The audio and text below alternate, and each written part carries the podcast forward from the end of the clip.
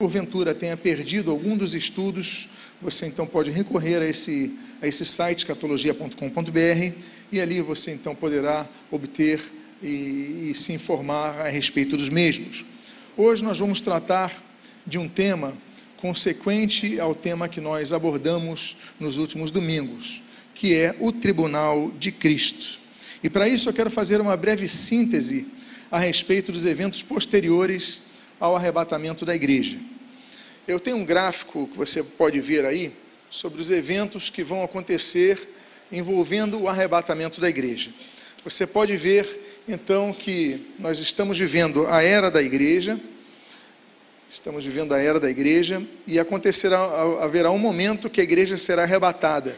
Ninguém sabe o dia, ninguém sabe a hora, mas os sinais são cada vez mais claros quanto à sua iminência.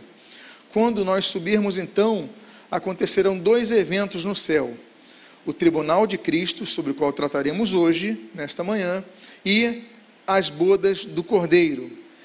Ao fim das bodas do Cordeiro, aliás, enquanto acontecem esses dois eventos no céu, haverá na terra a chamada grande tribulação. Depois desses eventos, então, Jesus voltará com a sua igreja, com o seu exército angelical, e aí implantará então na terra o reino milenial. Então, essa é uma breve síntese do que acontecerá envolvendo os momentos posteriores ao arrebatamento. Vamos falar então sobre a duração desse julgamento. Nós aprendemos na escola que o tempo ele é relativo. Ele varia conforme o ponto de vista de quem o contabiliza. Por exemplo, na Terra, o dia tem 24 horas em 24 horas, então, tudo recomeça. E Mercúrio, o dia dura 58 dias terrestres.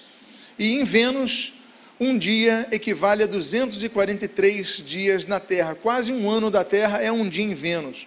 Então, nós devemos, em primeiro lugar, entender que, enquanto na perspectiva da Terra temos sete anos do período da grande tribulação, na perspectiva do céu, na perspectiva uh, do mundo espiritual, não há nem como contabilizar isso. Então, nós devemos entender que não há nem como supormos quanto tempo vai durar na dimensão celestial esse tribunal de Cristo. O que nós sabemos é que vai ser um período muito longo. Assim como, segundo Pedro, por exemplo, o apóstolo Pedro esclarece na sua segunda carta, no capítulo 3, versículo 8, o seguinte: Mas uma, há uma coisa, amados, que vocês não devem esquecer: que, para o Senhor, um dia é como mil anos, e mil anos são como um dia. Então, para nós, não é importante analisarmos quanto tempo na dimensão celestial durará esse julgamento. O que nos importa saber é que estaremos lá com o Senhor. Bom, esse tribunal tem uma característica: o seu magistrado será Jesus. É um fato que tudo o que nós fazemos, todos os nossos, nossos nossas ações na terra serão um dia julgados, tanto os salvos como os perdidos. O texto de Jeremias, capítulo 17, no versículo 10, diz assim: Eu, o Senhor, sondo o coração eu provo os pensamentos para dar a cada um segundo os seus caminhos, segundo o fruto de suas ações. O texto de Jeremias diz que o Senhor fala que vai dar a cada um, cada um então vai receber o fruto de suas ações. Agora, teremos então dois julgamentos futuros relacionados à igreja e aos perdidos haver, teremos outros julgamentos também, depois trataremos sobre isso. Né? Teremos o julgamento dos anjos, teremos os julgamentos das nações, mas o fato é que, no geral, em termos da humanidade, nós teremos dois grandes julgamentos: o dos salvos, que é o que nós estamos tratando nesse, nesse dia, e o dos que não serão salvos, que nós depois analisaremos. As diferenças estão em que, na época que acontecerão esses julgamentos, nos magistrados que estarão à frente desse julgamento e a finalidade desse julgamento. Quanto aos perdidos, volto a dizer, não vamos tratar desse julgamento agora, mas quanto aos perdidos, eles vão ser julgados no final da dispensação do milênio. no tribunal chamado, que a Bíblia descreve como Tribunal do Grande Trono Branco. E o objetivo é confirmar a condenação já existente na humanidade. O texto de Romanos, capítulo 3, versículo 23, eu aqui cito apenas três como referências a, a, essa, a esse momento. A Bíblia diz: Pois todos pecaram e carecem da glória de Deus. Todos pecaram. Todos somos pecadores e carecemos da glória de Deus, carecemos da ação misericordiosa de Deus para sermos salvos. A Bíblia diz em Romanos, no mesmo Romanos, só capítulo 6, versículo 23, o seguinte: Porque o salário do pecado é a morte, mas o dom gratuito de Deus é a vida eterna em Cristo Jesus, nosso Senhor. Essa morte, por causa, eu até coloquei em negrito, vida eterna, aponta então para a morte eterna, aponta para a segunda morte, e depois tratar, sobre a qual trataremos posteriormente. Então, o salário do pecado é a morte, é a morte eterna, mas o dom gratuito de Deus, o presente gratuito de Deus, a, interven é, a intervencional graça divina nos faz herdarmos a vida eterna.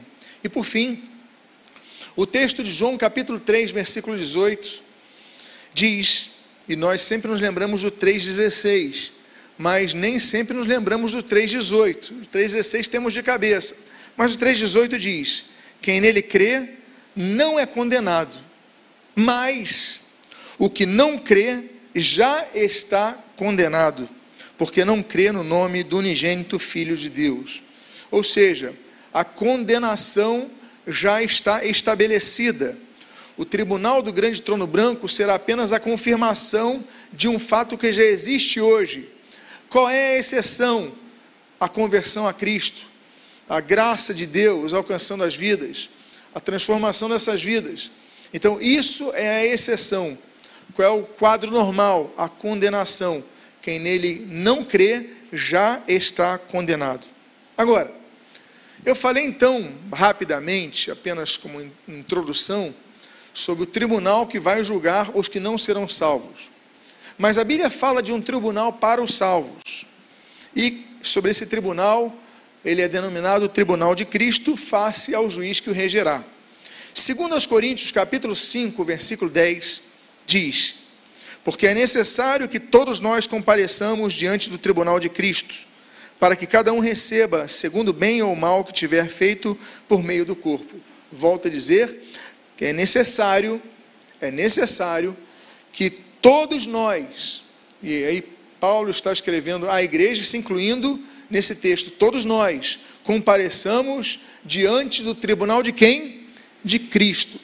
Então será um tribunal onde o juiz desse tribunal, ele já foi julgado pelos nossos pecados em nosso lugar pela, na cruz. A cruz foi um local de juízo, a cruz foi um local de maldição, a cruz foi um local de redenção, ou seja, houve um redentor, ele redimiu o pecado de outros é, em si, ele carregou os nossos pecados em si. Então ali foi um local de juízo. E ali na cruz, então, porque ele já foi julgado ali e ele venceu na cruz, então todos nós podemos ter certeza que o nosso juiz, que morreu em nosso lugar, ele tem toda a autoridade para nos julgar, com plenitude de autoridade, com plenitude de retidão.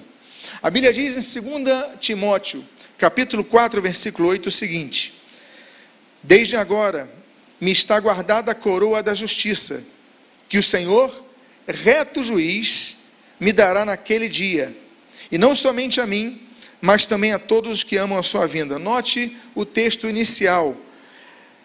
Me está guardada a coroa da justiça. Será então um momento de coroamento, de coroação, naquele e será dada pelo reto juiz que dará naquele dia. A Bíblia diz em João capítulo 5, no versículo 24 ao 27, o seguinte: Em verdade, em verdade lhes digo: quem ouve a minha palavra e crê naquele que me enviou, tem a vida eterna, não entra em juízo, mas passou da morte para a vida.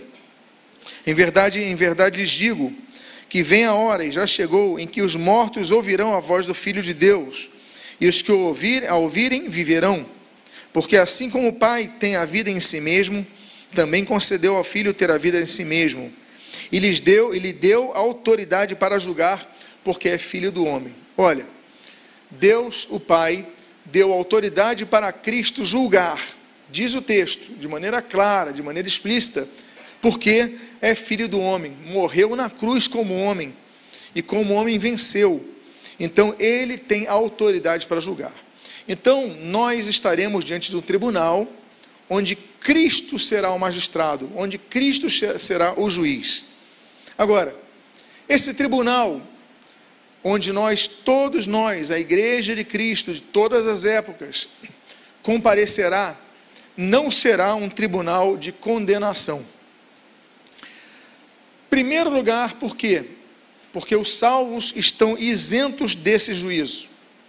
Voltando a João 3, mas agora relendo o texto do versículo 16 até o 18, nós lemos o seguinte: Porque Deus amou o mundo de tal maneira que deu seu Filho unigênito, para que todo aquele que nele crê, aquele que nele crê, não pereça, mas tenha o que? A vida eterna. Porque Deus enviou o seu Filho ao mundo, não para que o condenasse o mundo, mas para que o mundo fosse salvo por ele. Então Jesus não veio para condenar, ele veio para salvar. Quem nele crê não é condenado, mas o que não crê já está condenado, porque não crê no nome do unigênito Filho de Deus.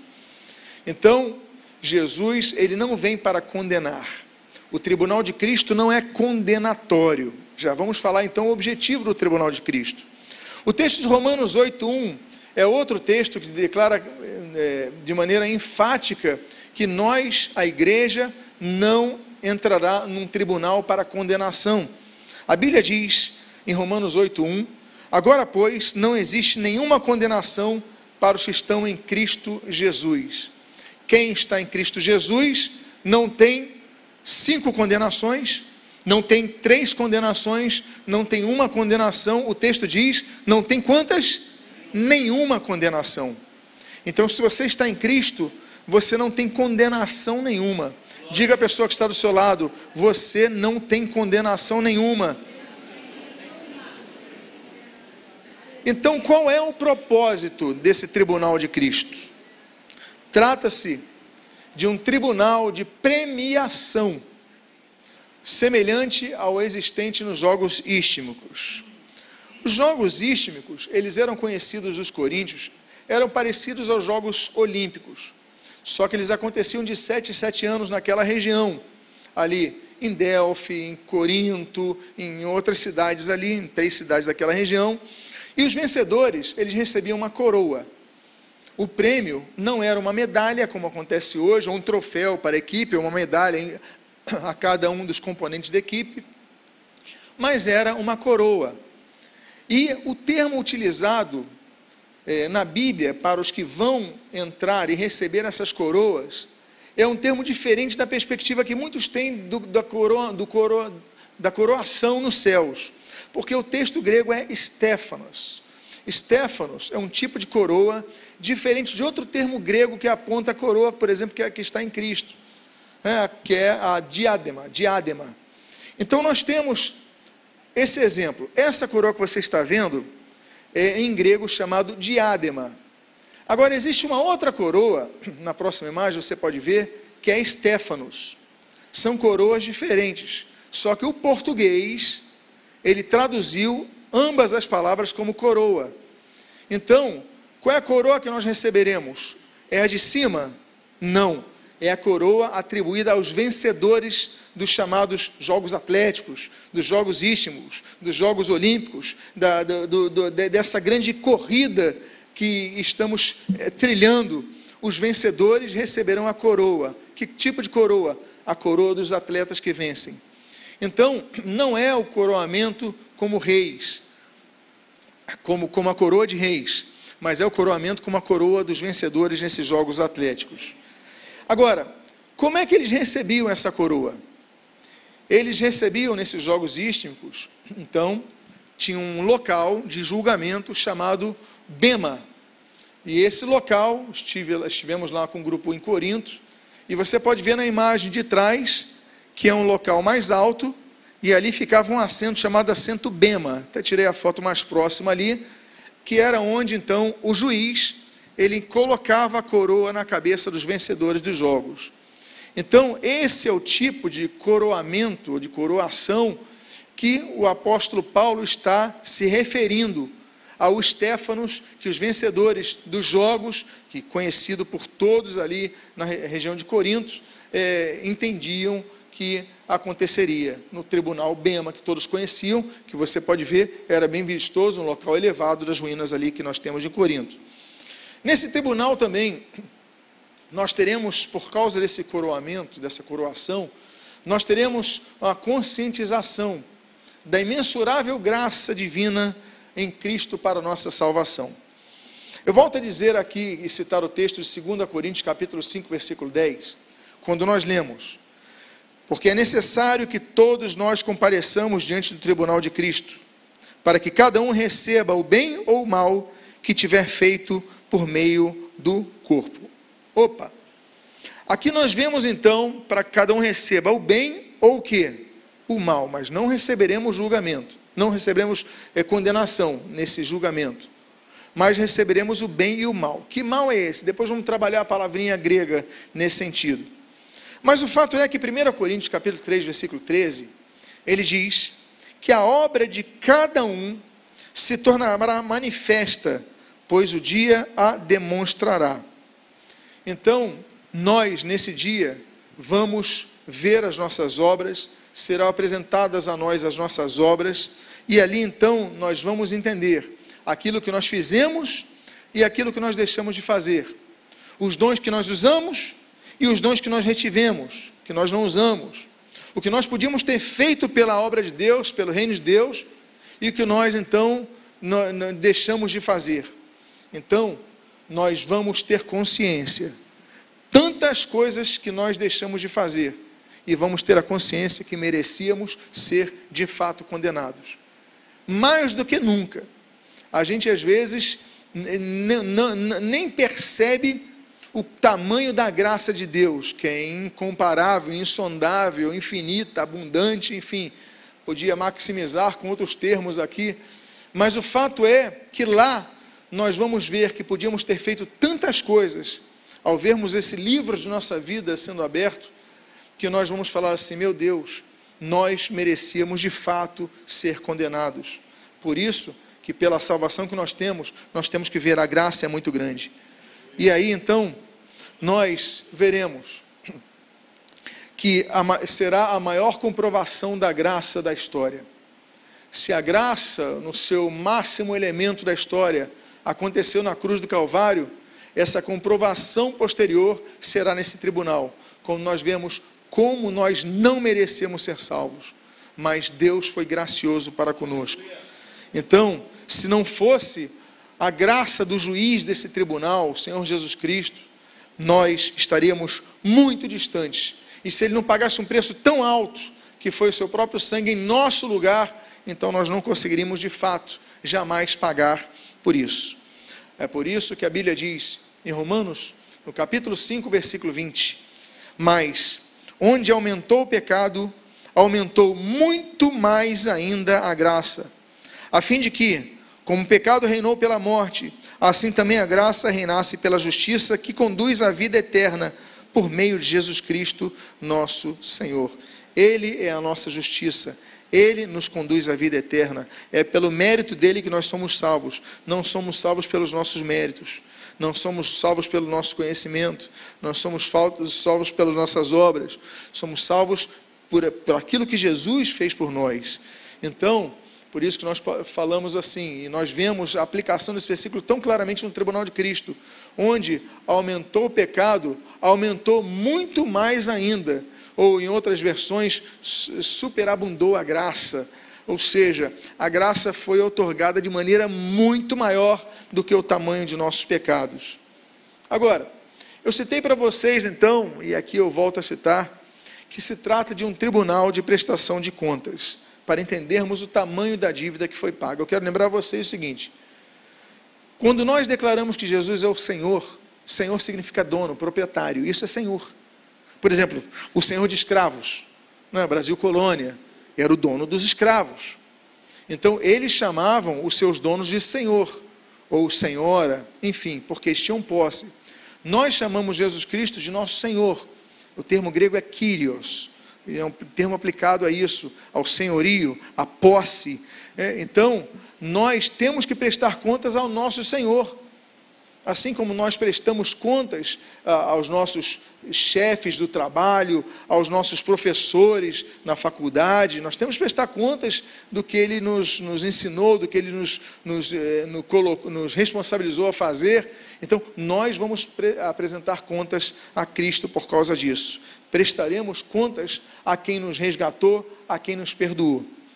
Agora, isso não significa que os nossos pecados serão lançados contra nós para condenação. Pelo contrário, e assim também como os galardões que nós receberemos não redundarão na, na, nossa, no crescimento de nossa vaidade, não teremos isso lá. Lembra que nós falamos da mudança que passaremos com a glorificação dos corpos? Então não teremos esse tipo de pensamento lá. Então não, não, não nos envaideceremos com isso viveremos uma plena alegria ali. Mas sobre os pecados, meus amados irmãos, nós devemos saber que não serão jogados contra nós para condenação. Será apenas um registro do que nós fizemos e do que deixamos de fazer. Já vamos falar sobre isso.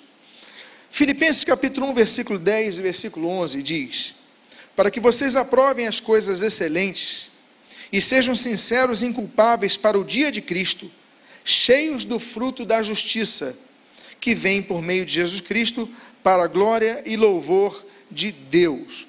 Então, o objetivo de nós recebermos esse galardão, quando nós percebemos, olha, a graça de Deus foi muito grande na minha vida Deus foi muito misericordioso na minha vida. Eu tenho que glorificar a Deus, eu tenho que louvar a Deus. Olha, meus irmãos, será um momento de glorificação a Deus, como diz ali, para dar glória e louvor a Deus naquele dia. Vai ser um dia de muita glorificação a Deus. Quando nós falamos, olha, tudo isso me perdoaste, tudo isso apagaste da minha vida, eu deixei de fazer tantas coisas e o Senhor me otorgou essa, essa salvação. Então, glória a Deus, será um momento de grande glorificação. Nós lemos em Mateus capítulo 5, no versículo 16, o Senhor Jesus explicando, ensinando, apontando: Assim brilhe também a luz de vocês diante dos outros, para que vejam o que? As boas obras que vocês fazem e glorifiquem o Pai de vocês que está nos céus. Então nós fomos feitos para boas obras. E ali o Senhor Jesus apresentará as boas obras que nós fizemos. Quer lembrar que nós não somos salvos pelas obras, mas pela fé mas as obras, as boas obras, devem prosseguir a vida que é salva por Cristo. E aí então as vidas glorificarão a Deus. Nós damos é, é, glórias quando ouvimos boas coisas que as pessoas fazem, é verdade? Glórias, poxa, que bênção, parabéns, porque você faz coisas tão boas. Imagina naquele momento, quando Deus, nós vimos tudo que Deus fez por nós, nós vamos glorificar a Deus. Agora, Relembrando, não será um tribunal para julgamento dos pecados, será um tribunal para glorificação, será um tribunal para premiação, será um tribunal para recompensa. Eu quero lembrar para vocês, ah, mas vai jogar o, o, pecado que eu cometi lá no passado na minha cara? Não. É o que nós fizemos e o que nós deixamos de fazer. Mas é aquele pecado horrível que eu cometi. Eu quero dar uma boa notícia para vocês. Hebreus, capítulo número 10, versículos número 17. Também dos seus pecados e das suas iniquidades jamais me lembrarei. Ou seja, quando nós nos arrependemos, quando nós confessamos a Cristo, quando nós seguimos a vida em Cristo, os nossos pecados eles são esquecidos, é palavra de Deus dos seus pecados, diz o texto, das suas iniquidades, jamais me lembrarei. Então ali vão se apresentar: olha, o que você fez foi isso, o que você deixou de fazer foi isso. E nós glorificaremos a Deus. Mas não vai ficar falando, olha, lá em 1900 e tanto você fez isso naquele dia, porque não será um tribunal para condenação, será um tribunal para galardoamento. O galardoamento será então composto de acordo com os tipos de, de obras. Os salvos vão receber fruto daquilo que, plant, do que plantaram em vida. E existe um termo grego muito interessante, que eu vou citar no texto que eu vou ler a seguir, chamado comisetai. Comisetai vem de comiso, que significa receber aquilo de volta, que já é previamente da pessoa. Daí vem a palavra no português, por exemplo, comissão. Você recebe de volta algo, né? Comiso, você recebe de volta algo. Então, algo que te pertence, algo que é seu. A comissão, voltando a usar o exemplo da palavra próxima no português, aliás, de onde ela é oriunda, ah, você recebe aquilo que já é teu, porque você trabalhou por aquilo, já havia acordado que receberia uma parte disso, então você recebe a comissão. O comiso ele é citado. Em 2 Coríntios capítulo 5, versículo 10, esse texto base do tribunal de Cristo, vamos relê-lo. E veja o termo aparecendo aí. Porque é necessário que todos nós compareçamos diante do tribunal de Cristo, para que cada um, olha só o que diz o texto grego, receba. O que está ali? Comicetai. Para que cada um receba segundo o, que, o bem ou o mal que tiver feito por meio do corpo. Volto a dizer, depois vou explicar esse mal aqui. Mas ele vai receber de volta, vai receber aquilo que lhe pertence, aquilo que ele semeou. O que nós semeamos, nós colheremos. Então, todas as nossas obras que nós são, são feitas por nós aqui, nós vamos receber isso naquele dia do tribunal de Cristo, naquele momento, naquela época, naquele período do tribunal de Cristo. Como eu citei uma palavrinha grega, para você entender o que nós receberemos, seja, será um daquilo que nós semeamos, nós receberemos lá no céu. Eu quero dizer uma outra palavrinha grega que é mistos, que dá uma ideia melhor do que é galardão, porque a gente não usa a palavra galardão no dia a dia, não é verdade? A gente não usa. A gente usa presente, olha, ele ganhou um presente, ele ganhou uma recompensa, não é verdade? Então, nós geralmente é, é, é, comparamos a palavra galardão com premiação, galardão com recompensa. Mas existe um texto na Bíblia que usa a palavra mistos. E mistos no grego significa salário. A Bíblia diz em 1 Coríntios, capítulo 3, versículo 14, o seguinte: Se permanecer a obra de alguém sobre o fundamento que sobre o fundamento edificou, esse receberá mistos esse receberá galardão, esse receberá salário. O que é o salário? É o fruto, é o resultado do trabalho, é o resultado de uma ação, é a recompensa de uma ação, mas é uma recompensa contínua. Você tem um salário, não é algo que acontece eventualmente. Então você é um comprometimento que tem a você. Ou seja, o galardoamento é algo que nós receberemos e teremos para todo sempre. Então, se por um lado a nossa salvação é exclusivamente pela fé, a entrega dos galardões será pautada pelas obras. Desse modo, as nossas obras serão julgadas, haverá uma prestação de contas, mas o galardoamento vai ser diferente a cada um, até porque a parábola dos talentos mostra que Deus distribuiu talentos diferentes a cada um daquelas três pessoas Deus distribuiu dons diferentes a cada um de nós aqui. Ele tem dom que eu não tenho, ela tem dom que eu não tenho, eu tenho dom que ela não tem, eu tenho dom que ele não tem. Somos pessoas diferentes, com dons diferentes, talentos diferentes e obras diferentes. Então, nem todas as obras redundarão em galardões. Como é que eu explico isso? Vamos ao texto de 1 Coríntios, capítulo 3. É um texto um pouco mais longo que usualmente nós colocamos aqui, mas que ele traz uma explanação geral sobre isso, sobre a diferença dos galardões que nós receberemos. 1 Coríntios 3, 8 e de 11 a 15. Diz assim a palavra de Deus: Ora, o que planta e o que rega são um, mas cada um receberá o seu galardão segundo o seu próprio trabalho. Agora, versículo 11: Porque ninguém pode lançar outro fundamento além do que foi posto, o qual é Jesus Cristo. Contudo, se o que alguém edifica sobre o fundamento é ouro, prata, pedras preciosas, madeira, feno, palha, manifesta se tornará a obra de cada um, pois o dia a demonstrará. Eu vou repetir essa parte. Tá? Se o que alguém edifica sobre o fundamento é ouro, prata, pedras preciosas, madeira, feno, palha. Seis exemplos. É, ouro, prata, pedras preciosas, madeira, feno, palha, manifesta se tornará obra de cada um, pois o dia a demonstrará, porque está sendo revelada pelo fogo. E qual será a obra de cada um? O próprio fogo aprovará. Se permanecer a obra de alguém sobre o fundamento que sobre o fundamento edificou, esse receberá galardão. Se a obra de alguém se queimar, sofrerá ele dano. Mas vamos explicar sobre essa palavrinha que está aqui. Mas esse mesmo será salvo, todavia, como que através do fogo. Dentre os galardões, então, nós lemos aqui no texto de 1 Coríntios capítulo 3, existem três obras que são apresentadas. Três, dois tipos de obras são apresentadas, e em cada um desses tipos de obras, três exemplos, três modelos.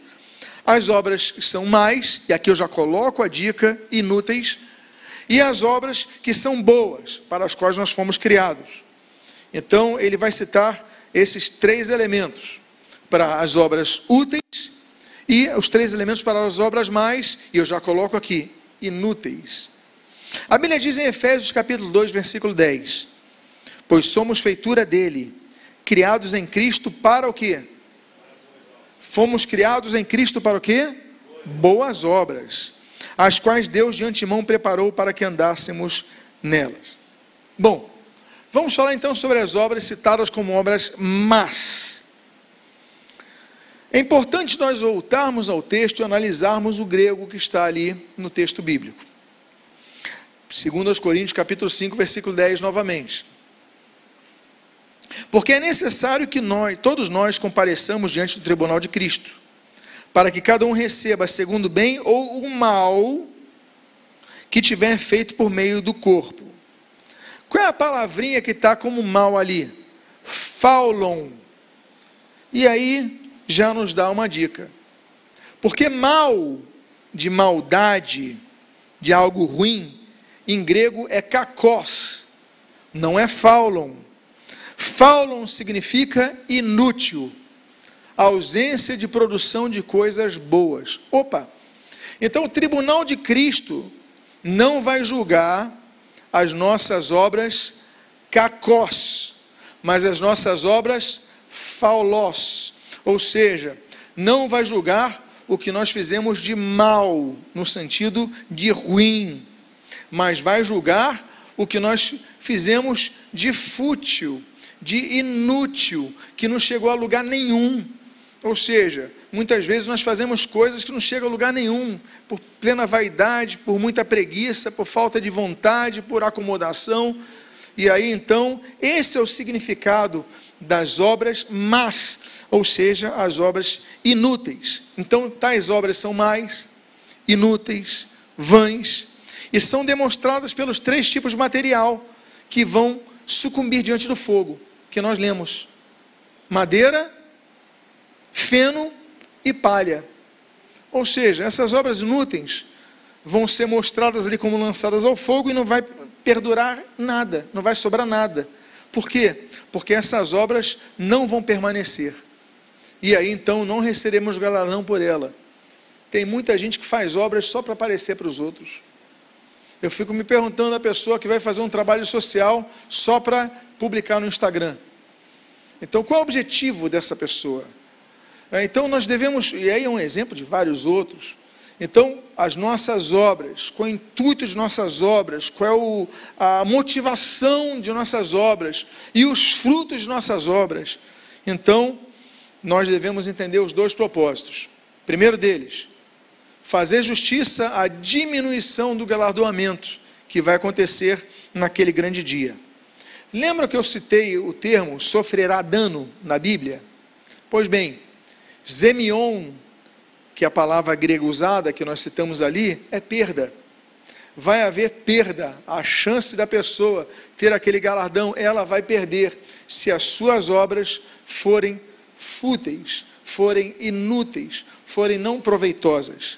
Agora, o segundo galardoamento vai ser exatamente sobre aquilo que nós temos falado.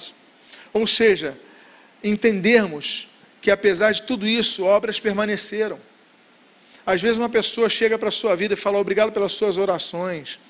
Obrigado porque você me ajudou naquele momento difícil. Agora eu já estou já tô melhor. Obrigado por tantas obras boas que permanecem. Então, isso já mostra os outros elementos que pelo fogo passarão, mas permanecerão. E vai demonstrar então a grandiosidade da graça de Deus.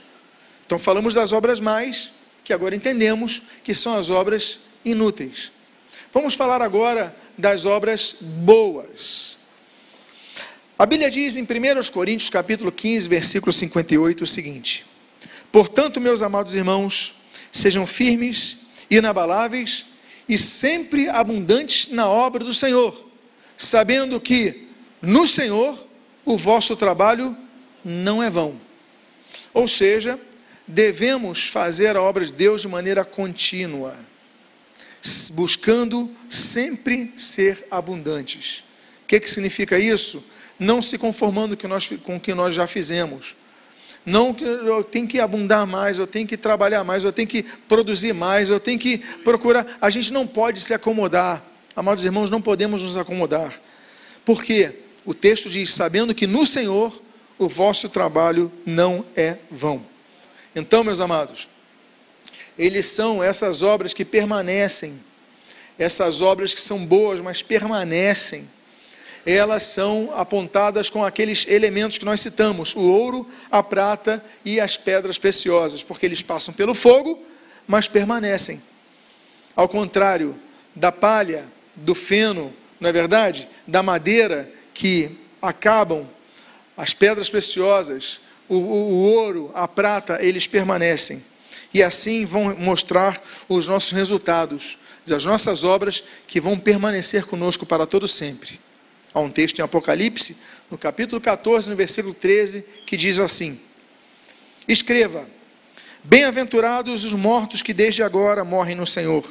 Sim, diz o Espírito, para que descansem das suas fadigas, pois as suas obras os acompanham.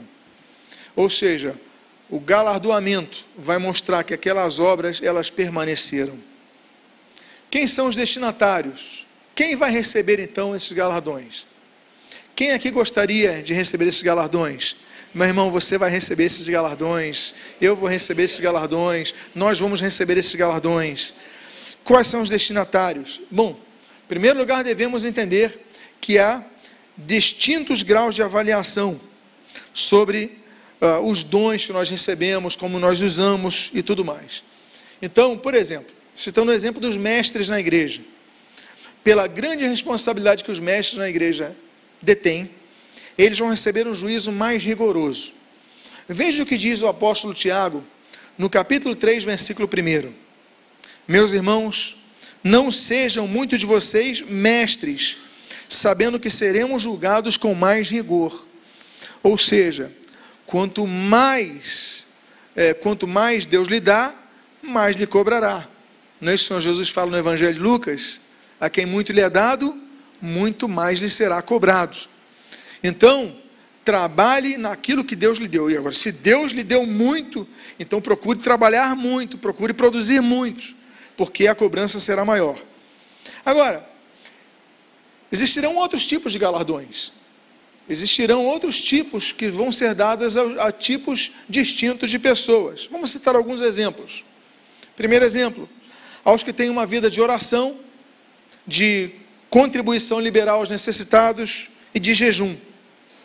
As pessoas que têm essas três características, uma vida de oração, contribuição liberal, ajuda aos necessitados, pessoas que jejuam, eles não vão ser esquecidos nesse julgamento. Mateus capítulo 6, dos versículos 3 a 4, 6, 17 e 18, diz assim: Mas, ao dar esmola, que a sua mão esquerda ignore o que a mão direita está fazendo, para que a sua esmola fique em secreto. E o pai, que, lhe, que vê em secreto, lhe dará o que? A recompensa.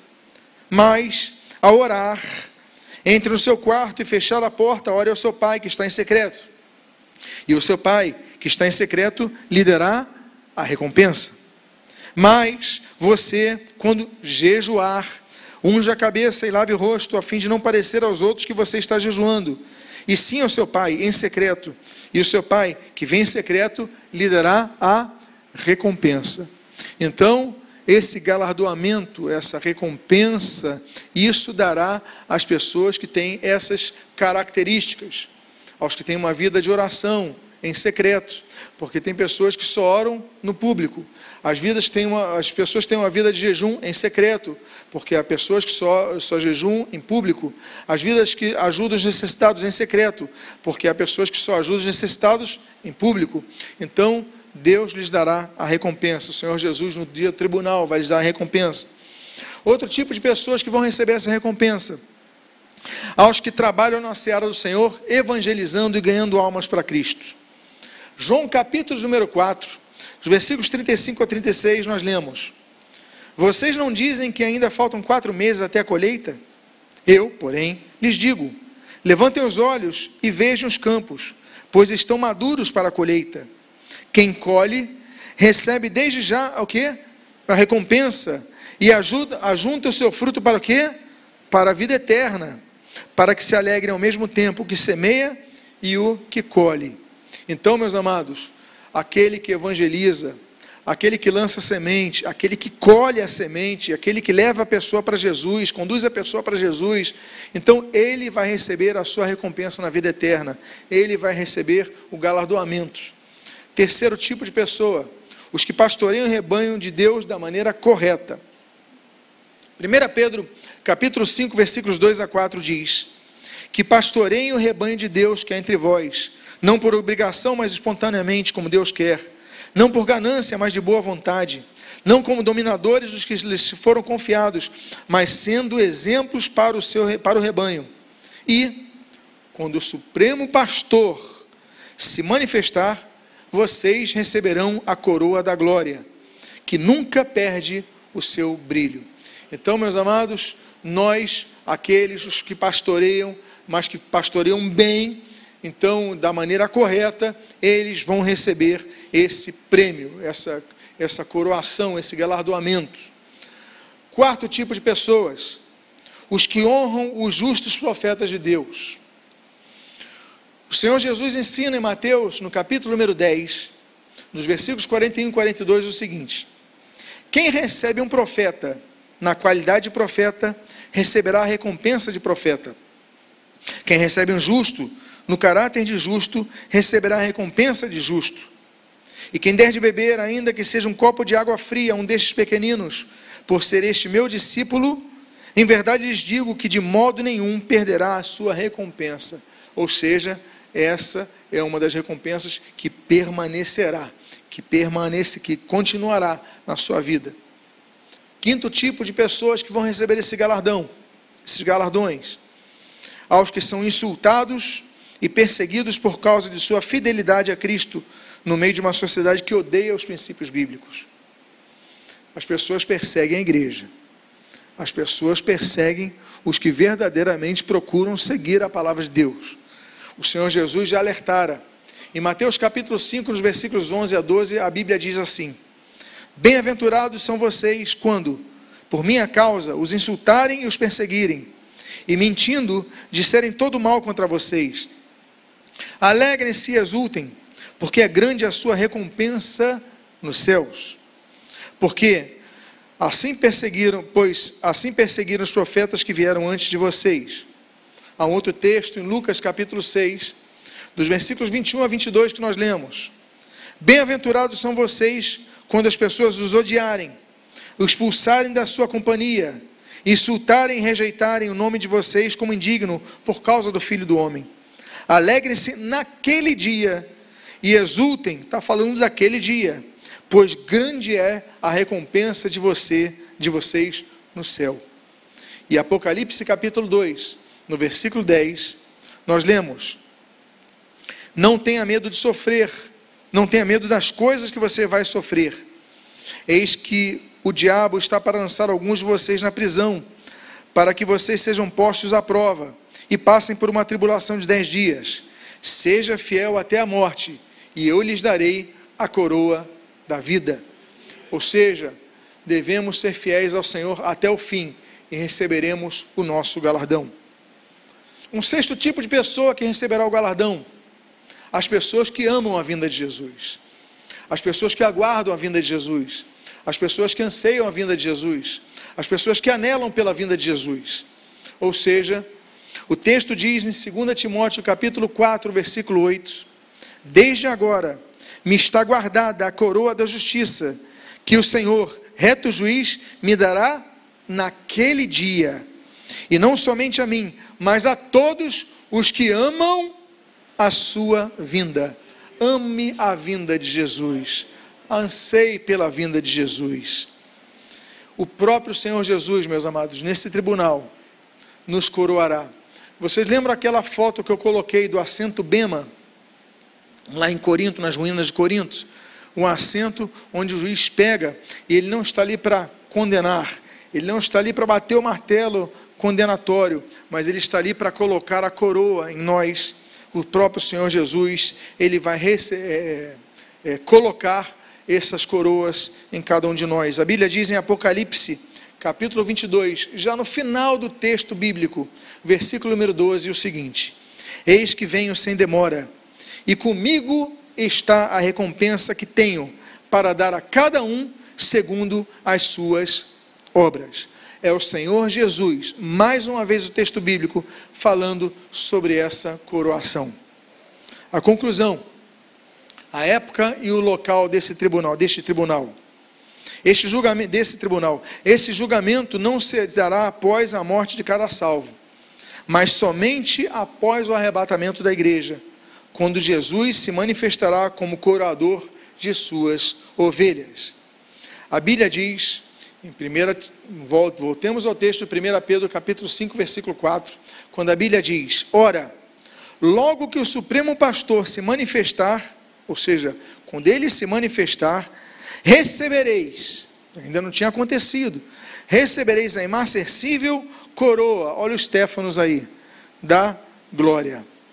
Por fim, esse coroamento então será no céu. Quando a igreja, devidamente salva, então galardoada, estará preparada para entrar nas bodas.